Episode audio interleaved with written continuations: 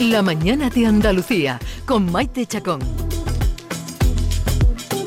Los viernes pasa por aquí Norma Guasaul todos los días y hoy nos trae eh, el dato más inútil y ha convencido, eh, eh, ya nos va a contar cosas, historia de los ojos, y ha convencido a un prestigiosísimo oftalmólogo para hablar de este asunto. Norma ¿qué capacidad de convicción tienes? Así es, esta sección se trata de largar datos para que después en una conversación donde tú este, tienes un vacío que no sabes qué decir, pues solo largues un, un dato y brilles. Y hoy lo que nos van a brillar son los ojitos. Y para eso está con nosotros Ernesto Pereira, que es eh, oftalmólogo del Hospital de Valme y de la clínica Oftalvist. Hola, buenos días. Buenos días, encantado de estar aquí. Un poquito apresurado, pero encantado de estar aquí rodeado de, de vosotros. Eh, Perfecto. dicho Aquí está Bernardo. Virginia, Mamen. eh, estamos aquí rodeándote, Ernesto, para que nos Muy cuentes bien, cosas. pues soy todo oído. Eh, aquí empezamos, en este caso también todo ojos. Eh, vamos a empezar con, con un dato. Desde que nacemos nuestros ojos si- siempre tienen el mismo tamaño. Sin embargo, nuestras orejas y nuestra nariz sigue creciendo. ¿Eso es verdad? Mm, Bueno, es una media verdad. Oh. Lo siento. Los niños cuando nacen tienen eh, un eje mm, del ojo, la longitud del ojo de unos 14 centímetros. Y hasta los cat- 15 años crecen un poquitín.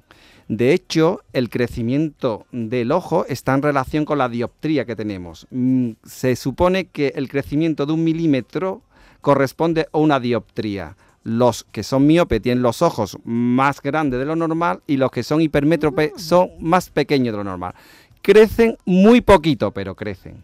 Con Ajá. razón me dicen a mí que tengo los ojos grandes, claro. Entonces, Tengo cuanto más dioptría para más grande. Correcto. Uy, pues yo Cuanto yo tengo cerca de 11. Lo que pasa que una cosa es ser hipermétrope y otra cosa es miope. El hipermétrope es más pequeño de lo normal y el hiper y, perdón, el hipermétrope más pequeño y el miope más grande. ¿Y qué es lo que hace que hay gente que tenga pedazo de ojo y además saltones? Correcto, pues eso es la miopía. El miope magno se caracteriza por tener los ojos muy grandes y muy saltones. Y el hipermétrope son los ojos muy pequeñitos. Lo que pasa que las gafas del hipermétrope son unas gafas eh, con unos cristales convergentes y con las gafas le aumenta mucho el tamaño del ojo. Pero realmente el ojo es pequeñito. Y el miope sucede lo contrario. Las gafas le reducen El tamaño el del ojo. tamaño del ojo. Es verdad. Ajá. Es, y- y- es decir, que si una persona no es ni hipermétrope ni miope, o todo el mundo tiene, tiene que tener una de las dos cosas. Los afortunados son hemétrope, que la luz justamente da en su retina, no necesitan gafas. Y hay otro defecto de visión que es el astigmatismo. El astigmatismo consiste en que la córnea está como digamos mm, ovalada, es como si fuera un medio melón. Tenemos hipermétrope, ojo más pequeño normal, miope más grande normal y el que tiene astigmatismo es que tiene la eh, curvatura de la, de la córnea ovalada, como si fuera un medio melón. ¿Y eso se lo puede ver ya un bebé cuando nace? En un bebé todavía el, el órgano es inmaduro y como hemos dicho, el, el bebé es hipermétrope e irá creciendo un poquito el ojo hasta Mm. convertirse en hemétrope. Vale, bueno, pues lo de la oreja y lo de la nariz está constatado, porque no hay una persona mayor sí, que no verdad, tenga ¿eh? las orejas tan de un bo y ahí, grandes, bueno, todos sí, sí. pasaremos por eso, ojalá. Después, las mujeres distinguen mejor los colores que los hombres. Si Eh. parpadean más veces el doble o nada más que cuando quieren ligar. Pues realmente es cierto, científicamente está demostrado que las mujeres discriminan mejor los colores. Mm. Eh, los hombres tienen, eh, en la retina hay dos tipos de células, los conos y los bastones. Los bastones son encargados de ver el movimiento y los hombres genéticamente eran Sí. cazadores en la prehistoria, entonces tienen más capacidad de ver el movimiento. El bulto, ¿no? Y el movimiento. El movimiento y el bulto. Si venía un tigre, pues el hombre era capaz de verlo en la maleza. Las mujeres, lo No, siento, sabía el color los del tigre, colores, ¿no? era la, la recolección Sí, y claro. además está demostrado genéticamente que eh, el pigmento de los bastones está codificado en el cromosoma X, en el de la mujer. Mm. Tiene doble información genética, por lo tanto hay más daltónicos, hombre tres veces más que la mujer, es decir, que la Mm. mujer tiene duplicada esa información de los genes, con lo cual tiene menos posibilidades de ser daltónica. Está demostrado científicamente que eso Qué de... curioso, es de las pocas cosas que nos libramos las Es mujeres. que me. Claro. estoy riendo porque yo soy de todo. Yo soy ¿Tú miope, tengo astigmatismo, soy disléxico, que no, disléxico no, soy que confundo los colores. que- Daltónico. Daltónico, todo, es- Ah, todo eso lo Otra tienes tú. cosa interesante es que realmente los que ven no son los ojos. Lo que Eso. ve es el cerebro. Hoy hemos hablado del cerebro precisamente. Correcto. Entonces, tú puedes, tu ojo puede ver los colores, pero el que discrimina realmente es el cerebro. ¿eh? Y, y otra cosa, eh, ¿le le puedo preguntar una Claro. cosa? Sí, por ejemplo, el color, el, el color del- de, los ojos. Vamos Eh, a ver.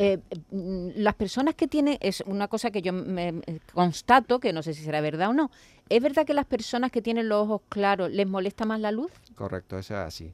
Es decir, eh, el color de, lo- de los ojos está en relación con la melanina. Es decir, es un pigmento que hay dentro del iris que hay personas que tienen más pigmento y otras menos pigmento. Los que tienen más pigmento es el ojo oh, negro o el ojo oscuro y después hay una gama de colores, el azul, el verde.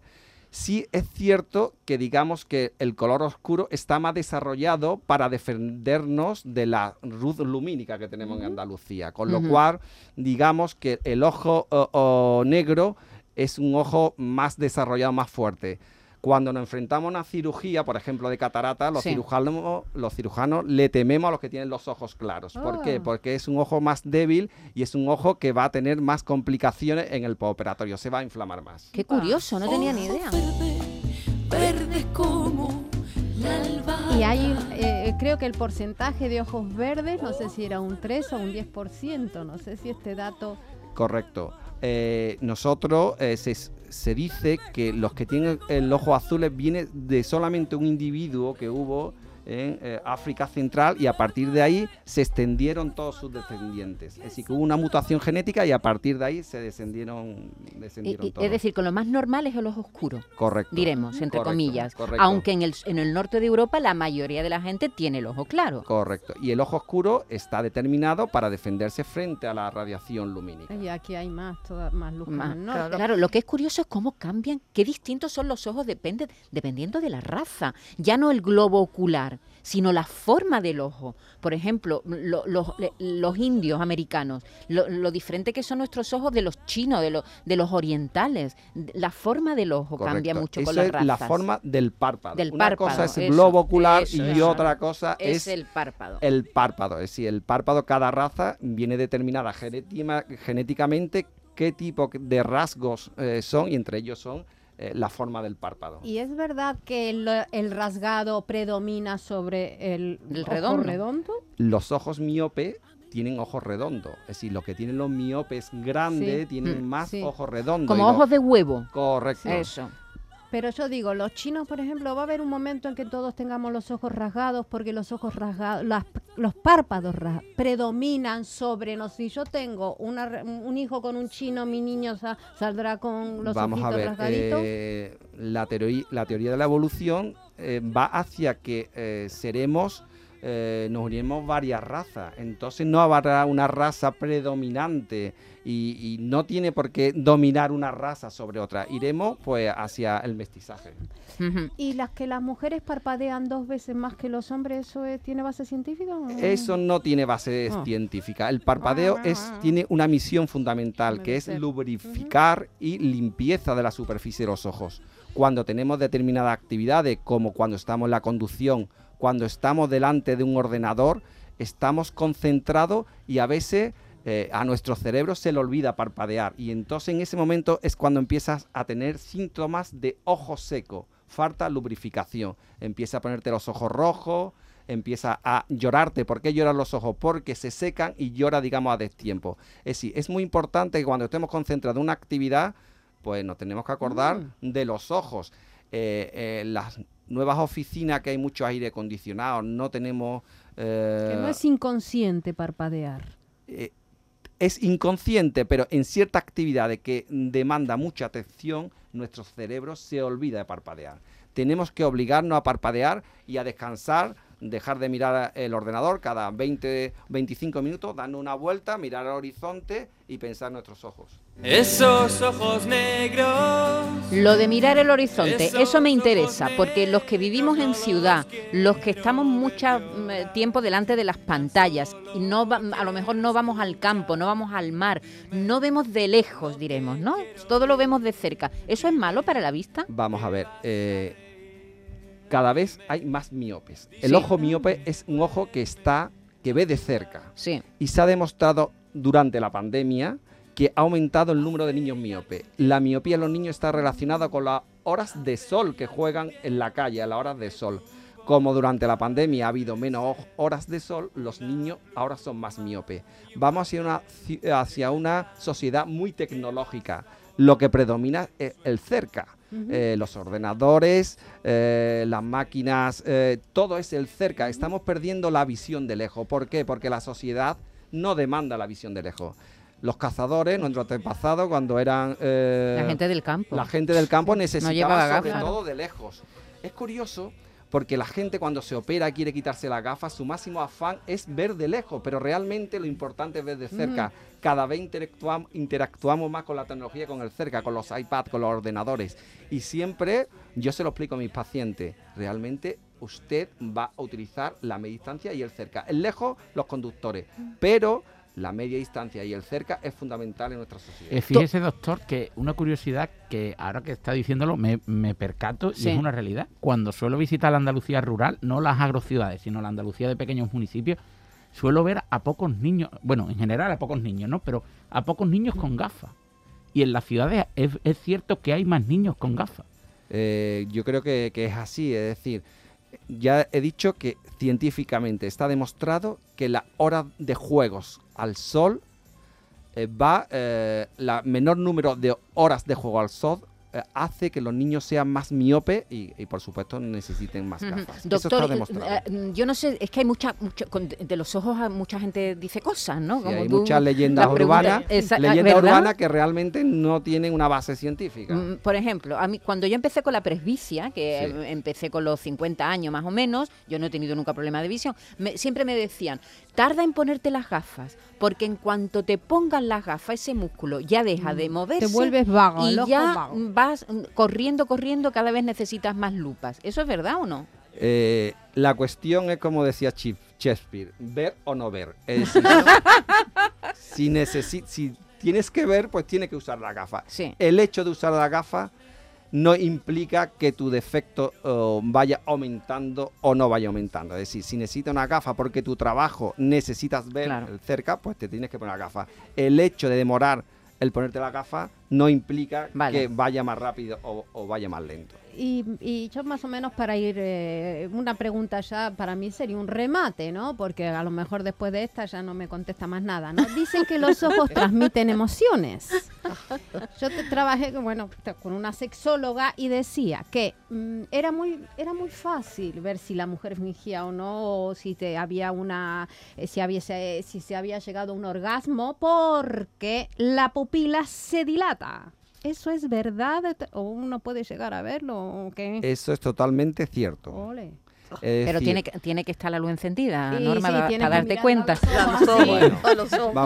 Está demostrado que las emociones influyen en la pupila. De hecho, eh, las máquinas de la verdad, eh, aparte de coger la frecuencia cardíaca, uno de los que eh, mm, mide es la dilatación pupilar. Es decir, cuando está en una situación de sufrimiento, la pupila se dilata. Cuando está en una situación de excitación sexual, se dilata la pupila.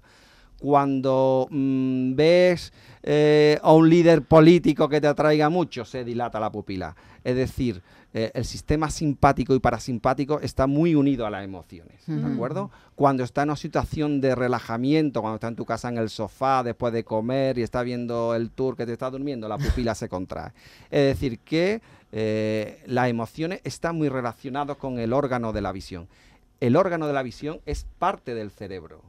La retina eh, eh, parte de las células están en el- nuestro cerebro, con lo cual la gente dice, ¿cuándo me voy a hacer un trasplante de retina? No, mire usted, cuando hagamos trasplante de retina, haremos trasplante de cerebro. Y eso creo que afortunadamente queda mucho tiempo. Oye, instruir a los andaluces es maravilloso, pero generar problemas en el matrimonio tampoco no es productivo. Así que recomendamos a los que hayan escuchado en pareja que utilicen el colirio, que hace que la pupila se dilate. O sea, si quieren fingir el orgasmo, colirio en los Fíjate. ojitos y sin problema. Hay que ver las ideas de Aquellos Reinaldo. ojos verdes. Ay, Dios mío, ahora llega el verano, doctor. ¿Tenemos que tener un cuidado especial con nuestros ojos en verano? Sí, por supuesto. Eh, antes estábamos hablando de los portadores de lente de contacto. Los portadores de lente de contacto tienen que tener muchísimo cuidado. Las piscinas, eh, las aguas estancadas, los ríos. Hay unos gérmenes que se llama la cantomeba que son muy muy peligrosos y en gente joven que no tiene se extrema la limpieza y la higiene como tal, vemos verdaderos desastres en nuestros hospitales. También hay que tener cuidado con la sequedad ocular, como hemos dicho, los días de levante, que hay tanta sequedad atmosférica. Madre mía, pues llevamos de levante todo el mes. Sí, sí. Eh, también en, en los puestos de trabajo, en la oficina, que los aire acondicionados, hace que... ¿Y las la- gafas, doctor? Las la- gafas de sol. Por supuesto. Eh, hay quemaduras en la playa, puede haber queratitis, quemadura de la córnea, porque el eh, la luz solar se refleja en, en el agua y se refleja en la La arena. Y debemos de protegernos los ojos. No solamente hay quemadura en la parte externa, queratitis, sino que eh, hay incluso quemadura de la retina. Es decir, que es muy importante Unas buenas usar gafas, ¿no? gafas, gorros, eh, sombrero y por supuesto gafas que estén homologadas los cristales por las eh, autoridades. ¿eh? Debemos de extremar y por supuesto pacientes que tengan problemas oculares, que hayan sido operados, que estén en un proceso de una cirugía, hay que extremar los cuidados. Doctor, yo que no me puedo poner unas gotas, si me tengo que operar de catarata, ¿me duermen? Eh, no, no te Ah. preocupes que cuando te operes de pánico.